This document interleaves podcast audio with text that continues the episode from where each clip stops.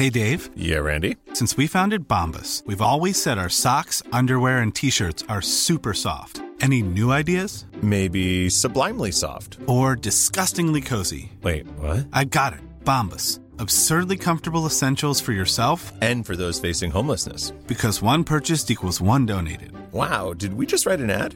Yes. Bombas. Big comfort for everyone. Go to bombas.com slash ACAST and use code ACAST for 20% off your first purchase. Cada martes por la noche, los expertos se reúnen para debatir, polemizar, desmenuzar a la noticia y a sus protagonistas en un sitio único, diferente y sin censura. Esta es la mesa de análisis, a fuego lento, bajo la conducción de Alfredo González Castro, por El Heraldo Radio. Iniciamos. Muy buenas noches, gracias por sintonizarnos en esta emisión de la Mesa de Opinión a Fuego Lento. Soy Alfredo González Castro y este martes, como cada semana, presento a mi colega y amigo Isaías Robles, quien nos va a platicar sobre el tema de esta semana. Muy buenas noches, Isaías. ¿Qué tal Alfredo? Buenas noches, buenas noches a todo nuestro público. Pues al alcanzar la cifra de 155.145 muertes, México se colocó el pasado jueves como el tercer país con más decesos por COVID en todo el planeta. Estados Unidos seguía en el primer lugar con más de 432 mil y Brasil en el segundo con más de 221 mil muertes. Y llegamos, Alfredo, amigos, a estas cifras con una situación crítica. Filas de horas de los familiares en busca de oxígeno medicinal, robos de tanques, fraudes en las redes sociales para alcanzar este, este oxígeno, además de saturación en los servicios funerarios y hasta falta de ataúdes para depositar los cadáveres. Alfredo, amigos, peor, imposible.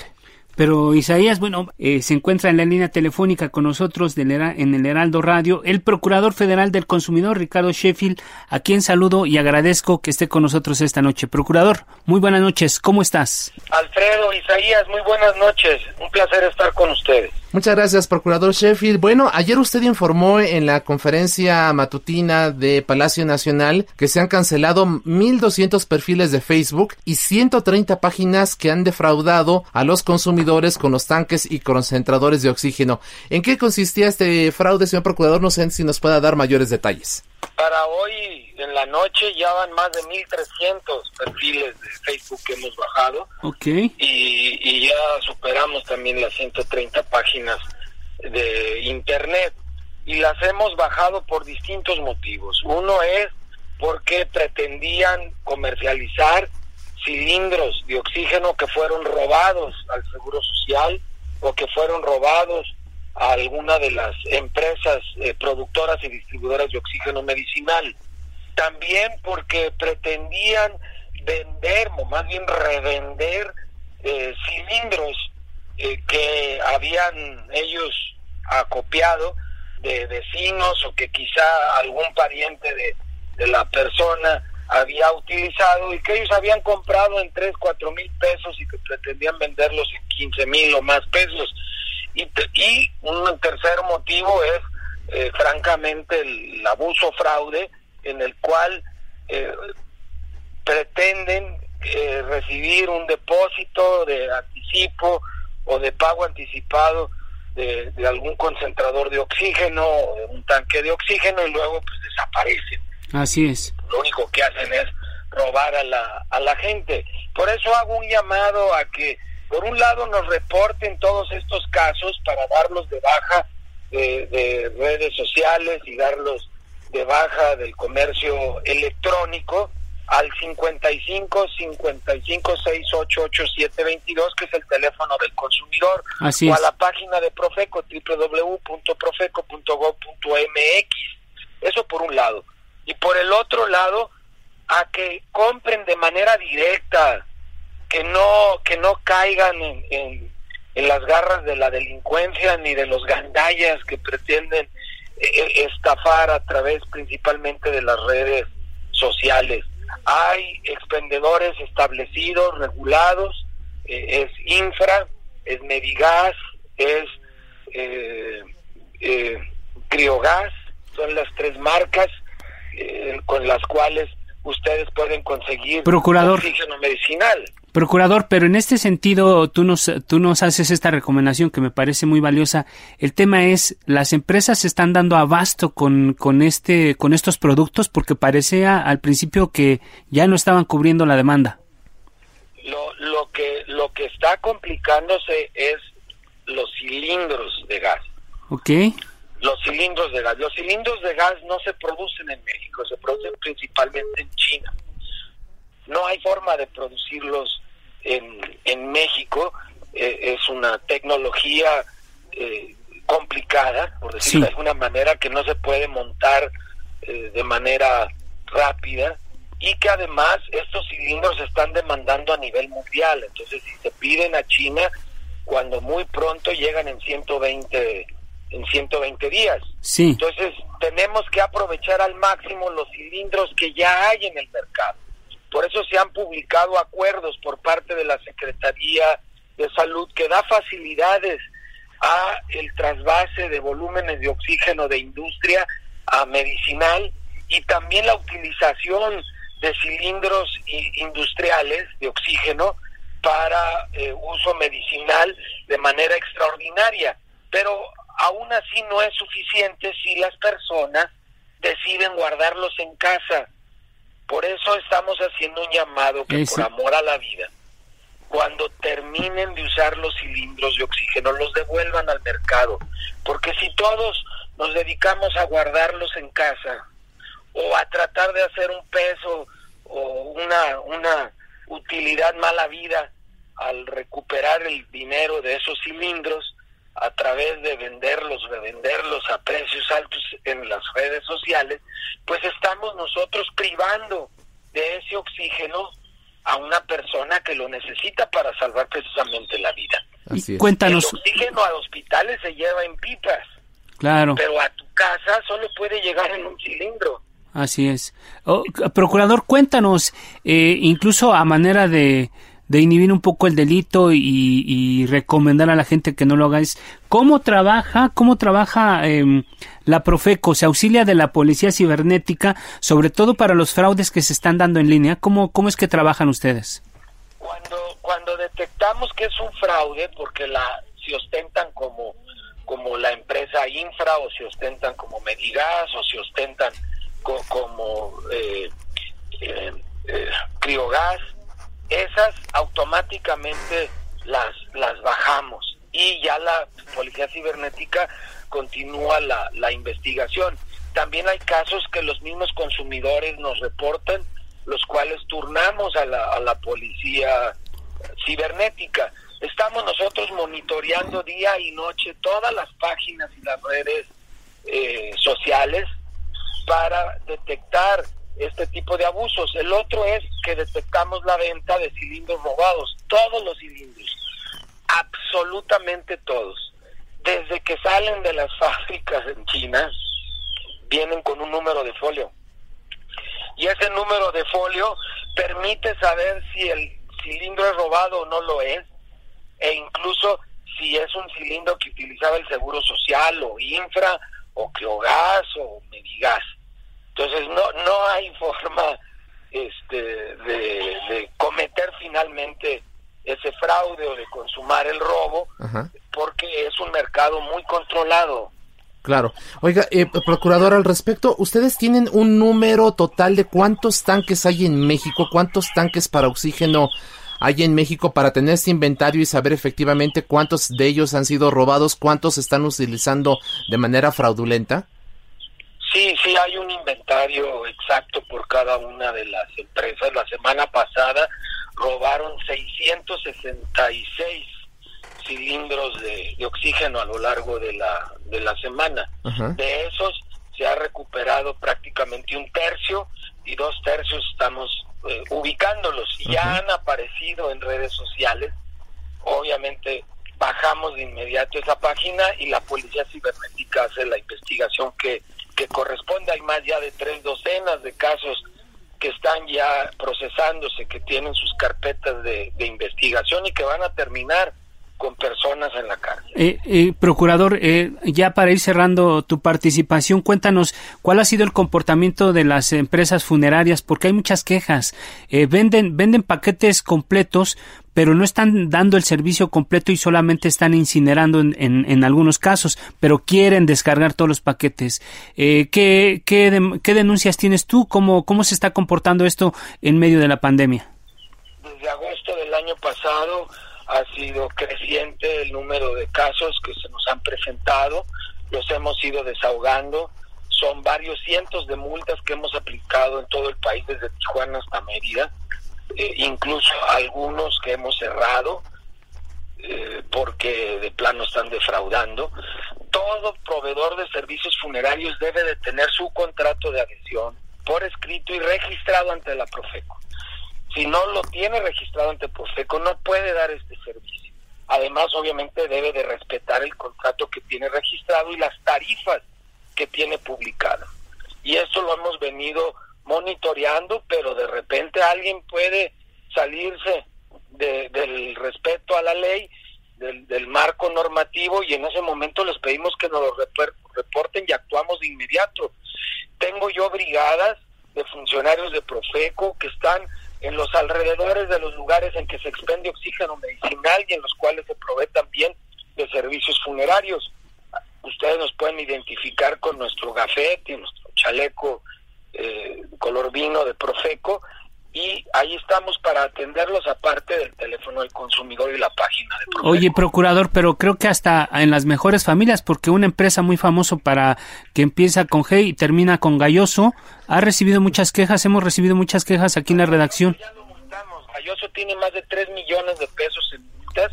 Acabamos de ejecutar eh, esas multas la semana pasada. 3 millones. Se hizo un, un embargo precautorio y tengo entendido que en esta semana están pagando las, las multas y si vuelven a cometer eh, una, una falta, un abuso, los volvemos a sancionar e incluso se les puede llegar a cerrar. Así es. Además de, de esta funeraria, eh, eh procurador, ¿algún otro caso? ¿A Usted nos decía que eran varios cientos de multas, pero no sé si tengo un dato más preciso.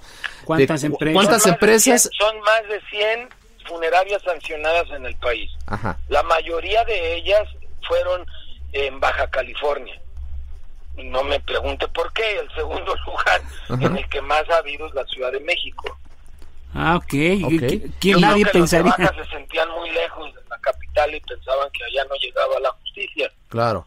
¿Y el monto total de las multas más o menos a cuánto asciende lo que ha aplicado hasta este momento la Profeco? La, la, la última que ejecutamos es esta de Galloso de 3 millones. 3 millones. 3 millones. Así es. Bueno, procurador, pues te agradecemos mucho y vamos a estar muy pendientes porque hoy más que nunca la gente está reclamando el servicio, la asesoría de este de esta institución que, que tú encabezas. Creo que lo has hecho muy bien. El asunto es que creo que en la mayoría de los productos que tienen que ver con temas de salud y, y, este penoso asunto de las funerarias, creo que se están quedando cortos tanto los proveedores como la gente que, que fabrica ciertos productos y es muy importante el trabajo que están eh, haciendo ustedes para vigilar que no se cometan más fraudes y abusos.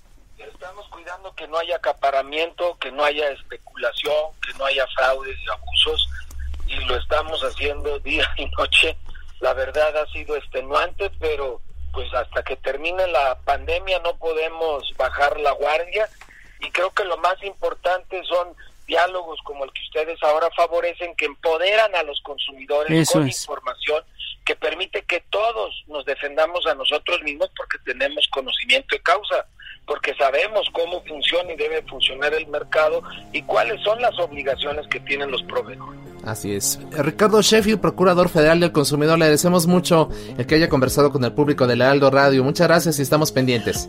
Gracias a ustedes, muy buenas noches. Mm, buenas noches, gracias. Continuamos, Alfredo. A fuego lento, lento, con Alfredo González Castro.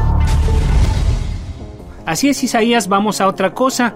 Eh, la Comisión Federal de, para la Protección contra Riesgos Sanitarios, COFEPRIS, ha estado en los últimos días en el ojo del huracán, especialmente por el tema de la vacuna Sputnik de origen ruso contra el COVID. Ahora vamos a establecer contacto con Miguel Ángel Toscano, quien fue titular de la COFEPRIS entre 2008 y 2011. Gracias Miguel Ángel por aceptar nuestra invitación. Muy buenas noches. Gracias Alfredo, muy noches a ti y a toda tu audiencia. Gracias eh, Miguel Ángel Toscano, ex titular de la COFEPRIS. Pues vamos a iniciar la conversación si te parece. hoy en la mañana eh, se dio a conocer eh, esta publicación de la revista médica internacional de Lancet que eh, ha puesto fin a la polémica sobre la viabilidad de la vacuna rusa Sputnik eh, que está a punto de llegar al país anunciando en un ensayo clínico que se ha arrojado una eficacia del 91.6%. Pero Miguel Ángel, esto no, ha, no significa que ya la COFEPRIS en nuestro país haya autorizado el uso de la misma. Danos un poco de detalles de cómo es que esta instancia, la COFEPRIS, esta comisión, eh, avala o no la utilización de un, de un medicamento y especialmente ahora en el caso de la vacuna contra el COVID, el tema del Sputnik. Gracias, Isaías. No, bueno, como saben, COFEPRIS es la agencia mexicana que, que regula justamente los medicamentos, las vacunas. En todo el mundo hay agencias de esta naturaleza. Es, muy importante eh, que sean agencias regulatorias porque pues meterse un medicamento, tomar un medicamento, inyectarse una vacuna, no, no es cualquier cosa. Entonces, eh, en todas las agencias del mundo hay estrictos normas internacionales para poder, de hecho, prácticamente compartimos eh, mesas internacionales eh, de, mejores prácticas de cómo se va a aprobar una vacuna. Para este caso, hay un comité de expertos. el comité de expertos es un comité de moléculas nuevas como, como es una molécula nueva que no se conoce. Eh, ahí participan académicos, científicos, eh, algunos son de la UNAM, otros del Politécnico, otros son independientes, químicos, médicos, eh, biólogos incluso. Tienes un comité bastante este, diverso. ahí se analiza cuál debe ser el, pues, todos los documentos relacionados con la vacuna. en este caso, pues de todas las vacunas y, ellos, digamos, lo, único que hacen es decirle a la COFEPRIS, bueno, esta es lo, la evidencia que nos ha presentado, vamos a decir, la vacuna rusa. Nosotros hemos analizado lo que ha publicado Lancet. Eh, creemos que esta vacuna puede funcionar o no para eh, población latina, para población mexicana, y dan su recomendación a la COFEPRIS para que ellos procedan a la autorización. Así es como funciona, digamos, un poco eh, este proceso de autorización. Eh, en los casos en los que es por emergencia, como es el caso de las vacunas, pues se omiten a veces muchas partes, no la más importante que es justamente las fases 1, 2 y 3, una de las críticas que yo personalmente había hecho es que ya habían anunciado la compra de las vacunas y no habían concluido ni la fase 3 hace algunas semanas. Eh, y, y, esa era una de las críticas fundamentales que yo estaba haciendo. Entonces, hoy, como bien lo señalas, en la mañana Lancet publica eh, los estudios fase 3, muy importantes. Esto no significa tampoco que haya concluido la fase de investigación. La OMS, la Organización Mundial de la Salud, sigue estudiando eh, 16 vacunas. Eh, la vacuna rusa es la número 9 todavía porque eh, les falta todavía información que presentar y, y, no tienen una fecha todavía determinada en la cual la Organización Mundial de la Salud haya acabado de, la, de revisar esta vacuna. Entonces, eso no significa, por supuesto, que la vacuna eh, no debiéramos ponerla a los mexicanos. Eh, yo creo que hoy es una muy buena noticia para todos, que el 91.6%... Gran noticia, sí gran noticia, gran noticia, porque mira, mientras el, problema, y, hay que decirlo con todas sus letras, el problema es que este gobierno eh, debería estar inyectando a 500 mil mexicanos al día. Sí. Si quisiéramos acabar en 400 días, porque como saben son dos aplicaciones por persona con una diferencia de 21 días, y si no queremos ver los problemas que hoy la vacuna de Pfizer está enfrentando, porque se le aplicó a muchas personas la vacuna número uno, pasaron 21 días y hay por lo menos, bueno, yo tengo registrado en diferentes medios y redes sociales y que más de 40 mil personas no han podido recibir la segunda dosis de la vacuna ya pasando los 21 días. Entonces, esto es un problema logístico serio que tiene el problema el gobierno mexicano. Eh, antes éramos una referencia importante ante la OMS, hoy ya la dejamos de ser. Y si quisiéramos en 400 días poner 200 millones de dosis, o sea, vacunar a 100 millones de mexicanos, nos tardaremos 400 días, o sea, un poquito más de año y medio. Y, la realidad es que hoy, a, a más de un mes y medio de que ya llegó la primera vacuna de Pfizer a México, pues solamente se han vacunado a menos de 60 mil personas. Entonces no hay una estrategia contundente, clara. Yo sí estoy muy preocupado en términos de, de cuándo y dónde. Y, y, hacemos, yo hago un llamado, por supuesto, al gobierno federal. Pues ya tenemos la disponibilidad de por lo menos esta vacuna rusa. Muy pronto, hoy llegó también el cargamento de AstraZeneca a México el cargamento de eh, la sustancia activa, digamos, para hacer la vacuna, que la van a hacer en, coalición o en conjunto con un laboratorio mexicano, Leomont, un laboratorio, la verdad es que de calidad mundial. Eh, y hoy también empieza la producción de la vacuna de AstraZeneca en México, que tardará pues un par de meses en lo que salgan las primeras vacunas, de tal suerte que pues tendremos yo yo creo que la vacuna Pfizer claramente la están descartando porque es muy cara, sí. porque pues mantener eh, los contenedores fríos a menos 70 grados es un problema logístico para este gobierno que pues evidentemente eh, no no no no conocen de tecnología lo más que conocen son de hieleras y, no se puede mantener una vacuna de esta naturaleza en hieleras. Entonces yo creo que por eso están van a ir descartando poco a poco la vacuna de Pfizer. Miguel Ángel. Eh, va, va a quedar la, la, de AstraZeneca va a quedar la, la, la rusa. Muy probablemente pueda llegar la de la de Moderna, que es la, la China, pero hay otras opciones para, para los mexicanos que muy pronto también esperemos ver los resultados en población latina. Yo había advertido eh, también que, que la población, eh, había que observar la población diabética. Eh, yo, yo no estuve revisando el documento de la fase 3 de investigación que publica hoy de Lancet. No hay ninguna referencia a población con diabetes en particular eh, cosa que es muy buena noticia, eh, a pesar de que hubo cuatro fallecimientos del total de más de las 19 mil personas que, que se aplicaban la vacuna, eh, todo indicaría que estas cuatro personas que fallecen no tienen absolutamente nada que ver con, con la aplicación de la vacuna, es decir, Miguel Ángel, ya venían con un tipo, alguna otra enfermedad y, y, bueno, descartamos también esta posibilidad. Yo creo que en general, insisto, son buenas noticias, Alfredo en, e en, en, un minutito, ya se nos está yendo el tiempo, te quisiera preguntar si tú ves que es un tema de, de falta de capacidad logística o un uso político el que se le está dando a toda esta estrategia de vacunación. Y te pregunto esto porque estamos a punto de, entrar a las campañas electorales, a la elección más grande de la historia en México. Incluso se ha hablado de la posibilidad de que, de que haya un cambio importante porque como bien lo dices tú, para el 6 de junio no vamos a tener una, un, porcentaje importante de, de la población inoculada. Es decir, pues cómo vamos a llegar a, una a la elección más grande si la si en medio de esta pandemia. ¿Qué estás viendo tú? En un minutito, por favor. Ya sé que es complejo el tema, pero se nos acaba el tiempo, Miguel Ángel. Gracias, Alfredo. Me apuro rapidísimo. Yo te diría, estoy viendo que sí la están ocupando para beneficio eh, personal de, un partido político. Están llamando ya los siervos de la nación a los adultos mayores para preguntar si van a querer vacunarse. Eh, incluso hasta le están agendando fechas. Ya le hablaron a mi suegro. Eh, ya le prometieron una segunda llamada. Yo, yo sí veo peligroso el uso político de la vacunación para fines electorales. Así lo está haciendo Morena, tristemente. Y, bueno, ojalá que los mexicanos estemos muy atentos. Por eso votamos, o por eso votaron. ahora tengamos mucho, mucho cuidado en lo que hagamos el 6 de junio para que no politicemos este tipo de cosas que son eh, pues eh, fundamentales para la vida de los mexicanos. Somos el peor país en, en, todos los sentidos en la pandemia, la, la peor manejada, los mal mal vacunados, en fin, ya, ya para qué andamos en, en todo lo mal que sabemos que estamos. Ahora lo menos que podemos tener es una vacuna y que no esté politizada. Así es. Eh, finalmente, también en un ejercicio de síntesis, Miguel Ángel, la COFEPRIS, que ha sido siempre un órgano técnico y científico, hoy en este gobierno, en el gobierno de la 4T, responde más bien a intereses políticos. ¿Qué opinas? Pues desde que la, desde el año pasado que anunciaron que se iba como una dirección general adentro de una subsecretaría, pues le quitaron toda la, la, independencia técnica o la poca independencia técnica que tenía.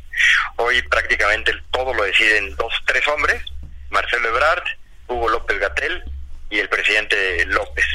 Entonces, sí, desafortunadamente, eh, mientras el mundo va cambiando hacia una autonomía plena en estas instituciones, hoy en México hay una plena, eh, pues están fusionadas la parte política con la parte técnica y eso es muy peligroso. Tan así que el presidente anunció que ya habían comprado 24 millones de dosis de la vacuna Sputnik sin haberse publicado los estudios fase 3 que apenas hoy se publican. Entonces, pues sí, claramente claramente eh, eh, están haciendo las cosas al revés de lo que el mundo está haciendo. Así es. Miguel Ángel Toscano, ex titular de la COFEPRIS, muchas gracias por estar con nosotros y conversar con el público de Lealdo Radio. Mantenemos la comunicación, si te parece bien, un enorme abrazo. Gracias, Isaías Alfredo, les mando un abrazo. Gracias, gracias, eh, Miguel Ángel Toscano. Isaías, vamos a una pausa y regresamos con otro tema.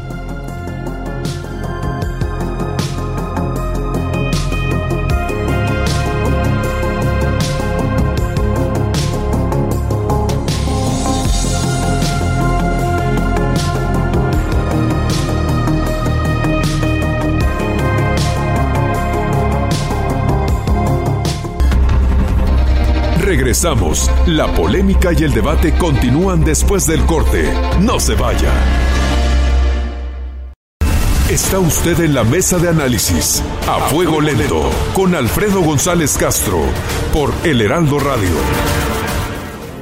Isaías, estamos de regreso con un tema muy importante. Ayer inició el último periodo ordinario de sesiones de la 64 legislatura y se espera que en él se desahoguen temas polémicos como la ley del Banco de México, todo lo relacionado con el outsourcing, la eliminación de los órganos autónomos, la regulación de las redes sociales y la ley, la nueva ley de la industria eléctrica, etcétera, etcétera, etcétera. Así es, y para hablar precisamente del tema se encuentra en la línea telefónica Patricia Mercado, es vicecoordinadora de Movimiento Ciudadano en el Senado de la República. Senadora, son muchos y amplios los temas. Proponemos una idea general sobre ellos y nos detenemos en los que son de interés para su bancada. ¿Le parece, senadora? Muy buenas noches. Buenas noches, eh, Isaías, Alfredo. Claro, por supuesto. Vamos. Eh, primero, bueno, creo que los temas que ustedes han planteado efectivamente son los temas que están en la mesa. Además, son temas que le interesan al Ejecutivo o que están propuestos por la mayoría parlamentaria, como sucedió con la reforma al Banco de México. Movimiento Ciudadano en el Senado votamos en contra, toda la fracción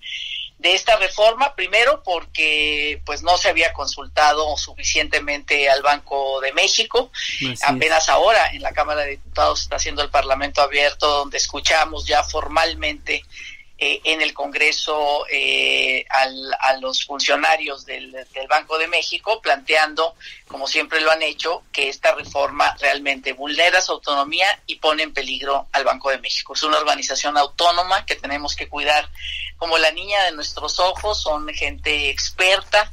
Eh, que ha sido nombrada precisamente por su por su por sus capacidades, por su experiencia en este tema de política monetaria y bueno, pues vemos, esperemos que en el Congreso, en la Cámara de Diputados acepten la propuesta que eh, ayer el gobernador del Banco de México eh, propone como una salida para proteger a nuestros migrantes, ¿no? Que tengan las mejores, los mejores eh, eh, cambios para el dinero que llegan a nuestro país, pero también poniendo muy en claro que este no es el problema eh, central, puesto que, digamos, el, el, manejo efectivo por parte de nuestros migrantes con sus remesas y su dinero, pues es el máximo, el 1% eh, de, de, de estas remesas, la mayoría son, el 99% son electrónicas. Entonces, espero que de verdad esta mayoría parlamentaria en la Cámara de Diputados eh, acepte estas eh, propuestas. Finalmente el Banco de México se está moviendo, ¿no? Dice, bueno, muy bien, tienes una preocupación por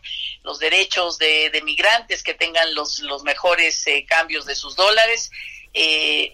Te hacemos una, una contrapropuesta, ¿no? Que es, en fin, muy, muy, muy técnica, pero digamos, está haciendo una propuesta está siendo flexible. Esperemos que esto se acepte y se regrese al Senado para realmente construir un acuerdo entre el gobierno federal, porque Hacienda también apoya las propuestas del Banco de México, y eh, el, Congreso. Entonces, ese es un tema que eh, no se va a acabar, digamos, eh, fácilmente. Yo espero que de verdad no sea esa imposición a un órgano autónomo tan importante como el Banco de México. Así es. Senadora, ¿le parece si hablamos ahora del tema del outsourcing, un tema que usted ha trabajado muy intensamente, prohibición o regulación? Mira, yo creo que efectivamente la propuesta del eh, Ejecutivo es una propuesta que prohíbe y regula, es decir, prohíbe la subcontratación abusiva, prohíbe la subcontratación nominera, como le llamamos, es decir, que eh, trabajadores están en una empresa, en una, esa empresa maneja la nómina, le presta a esos trabajadores a otra empresa, pero esa esa subcontratación, esa relación, no es una relación laboral, es solamente una relación de ingresos salarial, pero sin ningún derecho, son registrados en la seguridad social eh, con bajísimos salarios, incluso muchas veces, por supuesto, no refleja ni siquiera lo que ganan con pocas prestaciones. Una de las discusiones importantes, pues que ha sido una, una conquista, ¿no? Una conquista del movimiento de trabajadores en nuestro país, que es el reparto de utilidades, una conquista importante. Eh, bueno, pues está ahí, tenemos la discusión, los empresarios dicen, bueno, hasta 30 días, el gobierno está planteando hasta 60 días de tope de esa distribución de de eh, utilidades, pero sí me parece, o sea, que hay que prohibir esa subcontratación, que son estas nóminas, ¿no? No es una empresa que eh, realiza un trabajo especializado y se lo vende a otra empresa que bueno pues que su digamos su su giro su rama su actividad su giro no tiene que ver con, con eso no Senadora. pero esa empresa es una empresa formal es una empresa registrada como una empresa que da servicios de subcontratación ahí viene la regulación que da servicios de eh, subcontratación, de, de, lo que sea, ¿no? Eh, eh, independientemente del giro que se trate, está registrada y bueno, eh, y sabemos que sus trabajadores tienen a esa empresa, saben cuál es su domicilio, pueden ir ahí a, a hacer cualquier tipo de trámite, no son nuestras empresas fantasmas, entonces sí me parece que ha violentado muchísimo otro este tema. régimen de outsourcing ha violentado muchísimo los derechos de los trabajadores en Por México la- y por eso estamos como estamos con una Claro. informalidad grande. Por la regulación. Bien, senadora. Otro tema, el asunto de los órganos autónomos. El INAI debe pasar a la función pública y el IFT a comunicaciones y transportes. ¿Cuál es la postura eh, de Movimiento Ciudadano en torno a estos temas? La este te- postura es que estos órganos autónomos son producto de luchas ciudadanas eh, por que el control de las decisiones, digamos, del ejecutivo no seas, no las tenga el ejecutivo mismo, sino que puedan ser controles más ciudadanizados eh, y, autónomos de estos, eh, digamos, de los poderes. Son conquistas democráticas ciudadanas de los últimos 30 años muy importantes. Por supuesto que siempre necesitamos o puede haber, eh, digamos, eh, reformas, hay que fortalecerlos, hay que revisarlos, pero en diálogo con estos órganos, o sea, no puedes imponerles una, una, una visión y mucho menos eh, restringirlos. No, yo creo que realmente quien debería desaparecer es la, la Secretaría de la Función Pública. O sea, ya tenemos a las contralorías eh, dentro, ¿no? Las, las contralorías dentro de los gobiernos como parte de la estructura de la administración pública para vigilar que no se cometan eh, faltas al interior de las, digamos, por parte de los funcionarios públicos.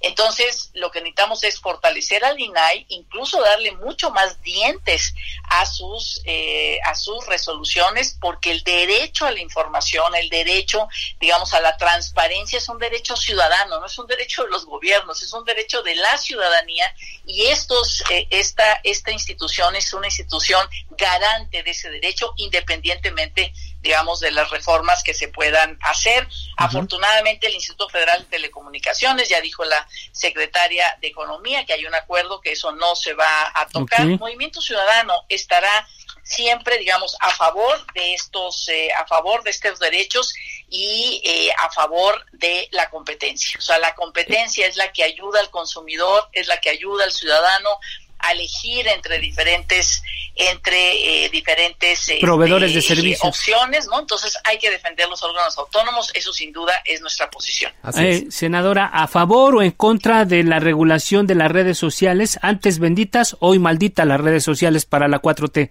ustedes están a favor o en contra Fíjate que nosotros estamos a favor de una de una discusión, de una discusión profunda. Yo fui parte de la delegación eh, bueno, desde aquí, desde el confinamiento, pero estuve en, en, la, en la Asamblea Parlamentaria del Consejo de Europa la semana pasada, fui parte de la delegación, y uno de los temas, un tema de coyuntura, fue precisamente la libertad de expresión y las grandes tecnologías. Y me parece que es una discusión que tenemos que hacer, porque lo que se planteaba es estos, estos gigantes de la tecnología finalmente tienen responsabilidades públicas, porque finalmente su regulación, ¿no? Su regulación tiene que ver con eh, si vas a restringir o no la libertad de expresión. Por ejemplo, este caso de Navalny en, en Rusia, Facebook suspendió, o sea, suspendió a todos los grupos de apoyo de este de este eh, activista, digamos, de esta, de este personaje que se antepone y que está, por cierto, encarcelado en este momento en Rusia, eh, Facebook eh, anuló a todos los que hablaban, digamos, a favor de él, ¿no? Entonces, oye, esta es una limitación a la libertad de expresión de los grupos que están protestando frente al gobierno de, de, Putin, ¿no? En, en, un afán de abrir las posibilidades democráticas. Entonces, me parece que es una discusión. Ayer, ayer Ricardo Monreal, cuando votamos el tema de este de esta reforma del reglamento para tener reuniones a distancia, decía tenemos que seguir parlando, parlando, parlando. Ese es el Parlamento. Entonces, sí me parece, no hay una ley. Ricardo Monreal, el, el, presidente, digamos, de la Junta de Coordinación Política y coordinador de la fracción parlamentaria mayoritaria, no presentó la iniciativa. No tenemos iniciativa en la mesa, pero me parece, y yo voy a poner énfasis en este informe, que me parece una discusión muy importante que está dando Europa entre libertad de expresión, digamos, y estas grandes empresas que finalmente pueden decidir que te anulan o no te anulan, ¿no? O sea, es, es una decisión de la empresa. Eso, eso, si nosotros lo dejamos sin regular, digamos, si lo dejamos sin regular, entonces puede haber una digamos, represión en el sentido de eh, la posibilidad de comunicación de grupos antagónicos, de grupos que tienen todo el derecho a ejercer la crítica. Entonces me parece hay que discutir el tema, ¿no? Eh, se está discutiendo en el, en el mundo, y, pero siempre poniendo en la mira que necesitamos proteger ese gran derecho, que es el derecho a la libertad de expresión, como uno de los fundamentos de nuestra democracia. Así es. Eh, senadora Patricia Mercado, pues ya se nos agotó el tiempo. Le agradecemos mucho que, a, que hayamos podido conversar con usted y que nos haya establecido con, con mucha claridad cuáles son las, eh, las prioridades de su grupo parlamentario en un periodo que pues va a ser intenso, ya lo comentábamos, en medio del proceso electoral. Por cierto, en un minutito, ¿cómo ve usted las perspectivas del Movimiento Ciudadano con miras al 6 de junio? Mira, yo veo unas perspectivas excelentes, creo que cada vez más se están sumando eh, ciudadanos, ciudadanas eh, que con agendas, con convicciones, con buenas historias de vida para que representen a Movimiento Ciudadano en esta campaña eh, electoral. ¿Cuántas gubernaturas y cuántas curules eh, senadora prevé? Bueno, pues eh, estamos peleando Nuevo León, estamos peleando Campeche, estamos peleando Colima, o sea, con, eh, con muy buenas, este, muy buenas perspectivas. Y bueno, en otros estados de la República, pues estamos peleando un lugar, un lugar de representación, digamos, a la altura de esta tercera vía que significa en este momento Movimiento Ciudadano para el país. Muchas gracias, senadora Patricia Mercado. Le, le, agradecemos mucho su participación en este espacio y si nos permite vamos a dejar abierta la comunicación para los temas que nos van a ocupar en los próximos días. Gracias, buenas noches. Muchísimas gracias. Muchas gracias a la senadora. Eh, Patricia Mercado. Gracias, vicecoordinadora de Movimiento Ciudadano en el Senado. Continuamos, Alfredo. A fuego lento, lento. con Alfredo González Castro. Ahora establecemos contacto con el coordinador de los senadores de Morena y presidente de la Junta de Coordinación Política, el senador Ricardo Monreal Ávila. Senador, muy buenas noches, gracias por tomarnos la llamada. No, al contrario, buenas noches. Un saludo afectuoso a ti, Alfredo, a Isaías. Oiga, una agenda muy amplia, ambiciosa, como si este eh, en este periodo Morena se jugara el resto. ¿Hay temor de perder la mayoría en la Cámara de Diputados y por ello mucha prisa en temas muy relevantes? No, no hay temor. Eh, finalmente la gente habrá de decidir el destino del país y la mayoría o no de Morena en la Cámara de Diputados, pero el Senado particularmente, esta Cámara no puede estar sometido a tiempos político-electorales. Estamos intentando que se separen este tipo de procesos con el mismo del poder legislativo y por eso no es nuevo cada periodo planteamos agendas novedosas hasta este momento podría decirles que la primera etapa de la agenda propuesta por el presidente de la República y nosotros como partes de un movimiento se ha cumplido. Ahora vamos a la agenda de cuarta generación o el segundo proceso, la segunda etapa del proceso del cambio de régimen que implica la revisión de leyes como outsourcing o subcontratación, la ley orgánica de la Fiscalía General, eh, las redes sociales, eh, la economía circular, eh, derechos humanos, todo este tipo de nuevas normatividades, recursos y también remuneraciones de los servidores públicos. Es la segunda fase de la agenda que nos propusimos con el presidente de la República ya hace tres años. Déjame hacer un, un alto en un tema que, que, del que tú estás, este, te has ocupado en los últimos días, senador. Las redes sociales dejaron de ser benditas y ahora son malditas. Quieren regularlas porque Twitter suspendió la cuenta de Trump, se están curando en salud. ¿Qué está pasando? ¿Cuál es el contexto? ¿Es un tema de vital importancia para la República, senador? En efecto, mira, no, las redes desde mi punto de vista siguen siendo benditas y son un proceso que está en, incursión en el mundo. Eh, en todo el mundo está el debate sobre la regulación de redes y lo que intentamos hacer es regular para proteger el derecho a la información y el acceso a la información. Es un debate profundo, Alfredo. Sí. Eh, es un debate serio y es un debate que vamos a dar porque en el mundo se está haciendo, México está llegando tarde a este debate, pero es oportuno que todos lo conozcan. Lo que estamos planteando, Alfredo, concretamente son modificaciones a la ley de telecomunicación y radiodifusión. Y estas nuevas normas jurídicas que planteamos es simple y sencillamente para que no se afecte el derecho de los usuarios y que no sean los entes privados, por poderosos que sean, quienes determinen si es malo, si es bueno y quienes califiquen el contenido de eh, la red, el contenido de tu cuenta y si ellos deciden de manera unilateral y hasta arbitraria la eliminación de cuentas. No, lo que estamos planteando es que en lugar de eso, dado que usan espacio público como el ciberespacio y el espectro radioeléctrico, lo que tenemos que hacer es que un órgano público que surja del Congreso tenga facultades para poder acudir a él en el caso de violación de los derechos de los usuarios frente al particular y frente al dueño de esas redes sociales porque nadie podrá negar que tienen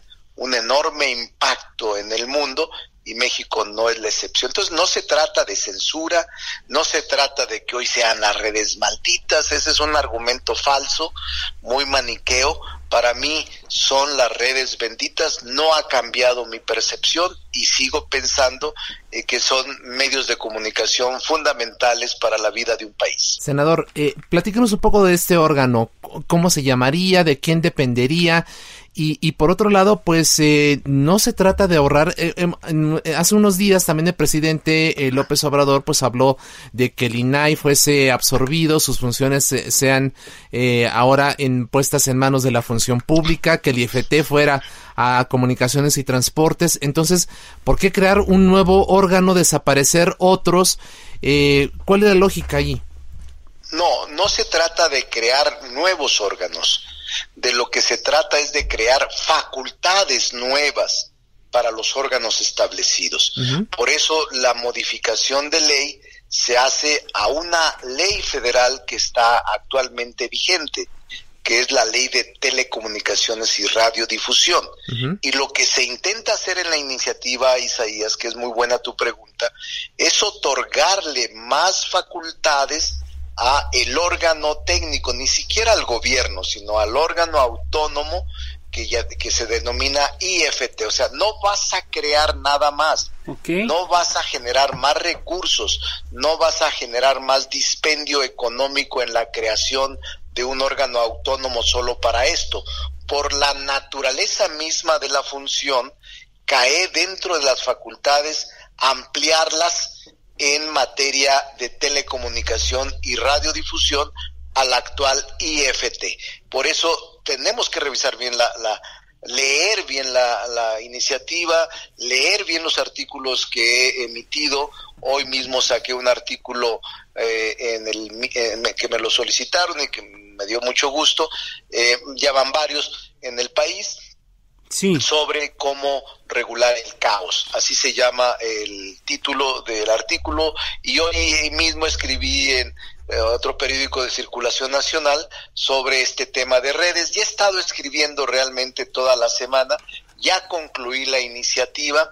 Hoy, hoy o mañana me reúno con directivos del Facebook o tendremos comunicación vía Zoom y también con directivos de Twitter. Estamos tratando de hablar con intelectuales, académicos y personalidades técnicos que saben de la materia para que antes de presentarla formalmente podamos recoger este tipo de inquietudes. Pero de que se va a regular, se tiene que regular. No puede mantenerse esta posición. Sale en este periodo. ¿Cuándo, bueno, de entrada, ¿cuándo presentaría usted la iniciativa cuando estima y cree que salga en este periodo ordinario? Yo creo que sí, puede salir. Este, voy a dar paso a a las conversaciones convenientes para enriquecerla, pero no podemos rehuir y no podemos mantenernos omisos frente a este poder eh, privado que puede incluso generar condiciones no afortunadas para un país. No se trata de la cuenta de Trump, no se trata de las cuentas eliminadas de seguidores del movimiento de la 4T, no se trata de nada de eso. Se trata de crear profesionalmente, técnicamente, órganos que califiquen y decidan si el contenido o una cuenta está llamando a noticias falsas, está provocando caos, está provocando ingobernabilidad, que sea el órgano técnico el que decida y que el usuario tenga la capacidad para inconformarse de esa decisión, pero que actualmente no siga imperando el que el dueño decide y no hay ningún recurso para el usuario para reponer o para defenderse de su audiencia, defenderse de esta arbitrariedad y actos unilaterales de los dueños de las plataformas. Tampoco tiene que ver con la elección del 6 de junio, senador, porque hay que eh, reconocerlo, buena parte del debate se va a centrar justamente en las redes, sociales. Sí, no, tampoco tiene que ver con el 6 de junio. Es un debate ineludible, inevitable, Isaías, que incluso estamos abordándolo tarde, pero que creo que debemos darlo. Puedo estar equivocado o puedo estar en mis planteamientos no certeros, pero lo más grave es que no hagas nada y que, que permitas que siga el caos imperando en un país en el que necesita unidad y que necesita una gran cohesión social. Gracias, senador. Otro tema, otro tema eh, que, que va a ocupar la agenda eh, legislativa es la ley de la industria eléctrica que se anunció y que establece ya en las primeras revisiones establece que hay varias cuestiones importantes. Dicen que viola el TEMEC y, otros acuerdos comerciales, atenta en contra de la competencia en el sector eléctrico, causaría estragos al medio ambiente y hasta tiene errores de redacción. ¿Cómo viene eso? Es una iniciativa preferente que tendremos que legislar muy rápido porque tiene tiempos fatales. Eh, te confieso que no la he leído porque la Cámara de origen fue la Cámara de Diputados y en el Senado tenemos bastante trabajo. Vamos a esperar que se desarrolle allá, pero no debe de extrañar que ya que el Ejecutivo Federal vía la Secretaría de Gobernación haya presentado esta iniciativa.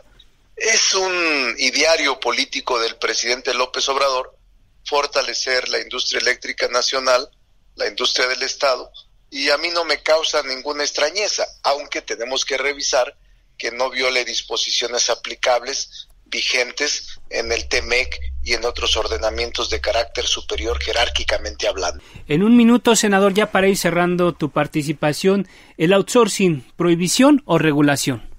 Regulación. Yo me inclino más por regularlo que prohibirlo y me inclino más por un proceso de transición, de mejoría en favor de los trabajadores pero pues, aquí en mi grupo parlamentario de Morena la mayoría decide. Así es. Senador Ricardo Monreal, eh, coordinador de los senadores de Morena, presidente de la Junta de Coordinación Política. Como siempre, agradecemos mucho su tiempo y su confianza para dialogar con el público del Heraldo Radio. Muchas gracias, como siempre, un fuerte abrazo. Saludos a todo el auditorio. Invitamos para que mañana nos acompañe en a las 10 de la noche en la mesa de opinión en coproducción con La Silla Rota. Agradecemos a quienes hacen posible este espacio. Orlando Liberos en la producción, Manuel Soto en los controles técnicos. Muy buenas noches, descanse, porque si sirve, yo me lo pongo, use el cubrebocas.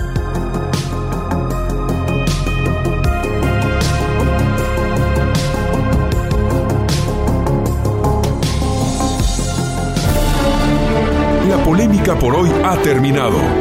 Le esperamos el próximo martes para que junto con los expertos analicemos la noticia y a sus protagonistas en la mesa de análisis a fuego lento, lento por El Heraldo Radio, con la H que sí suena.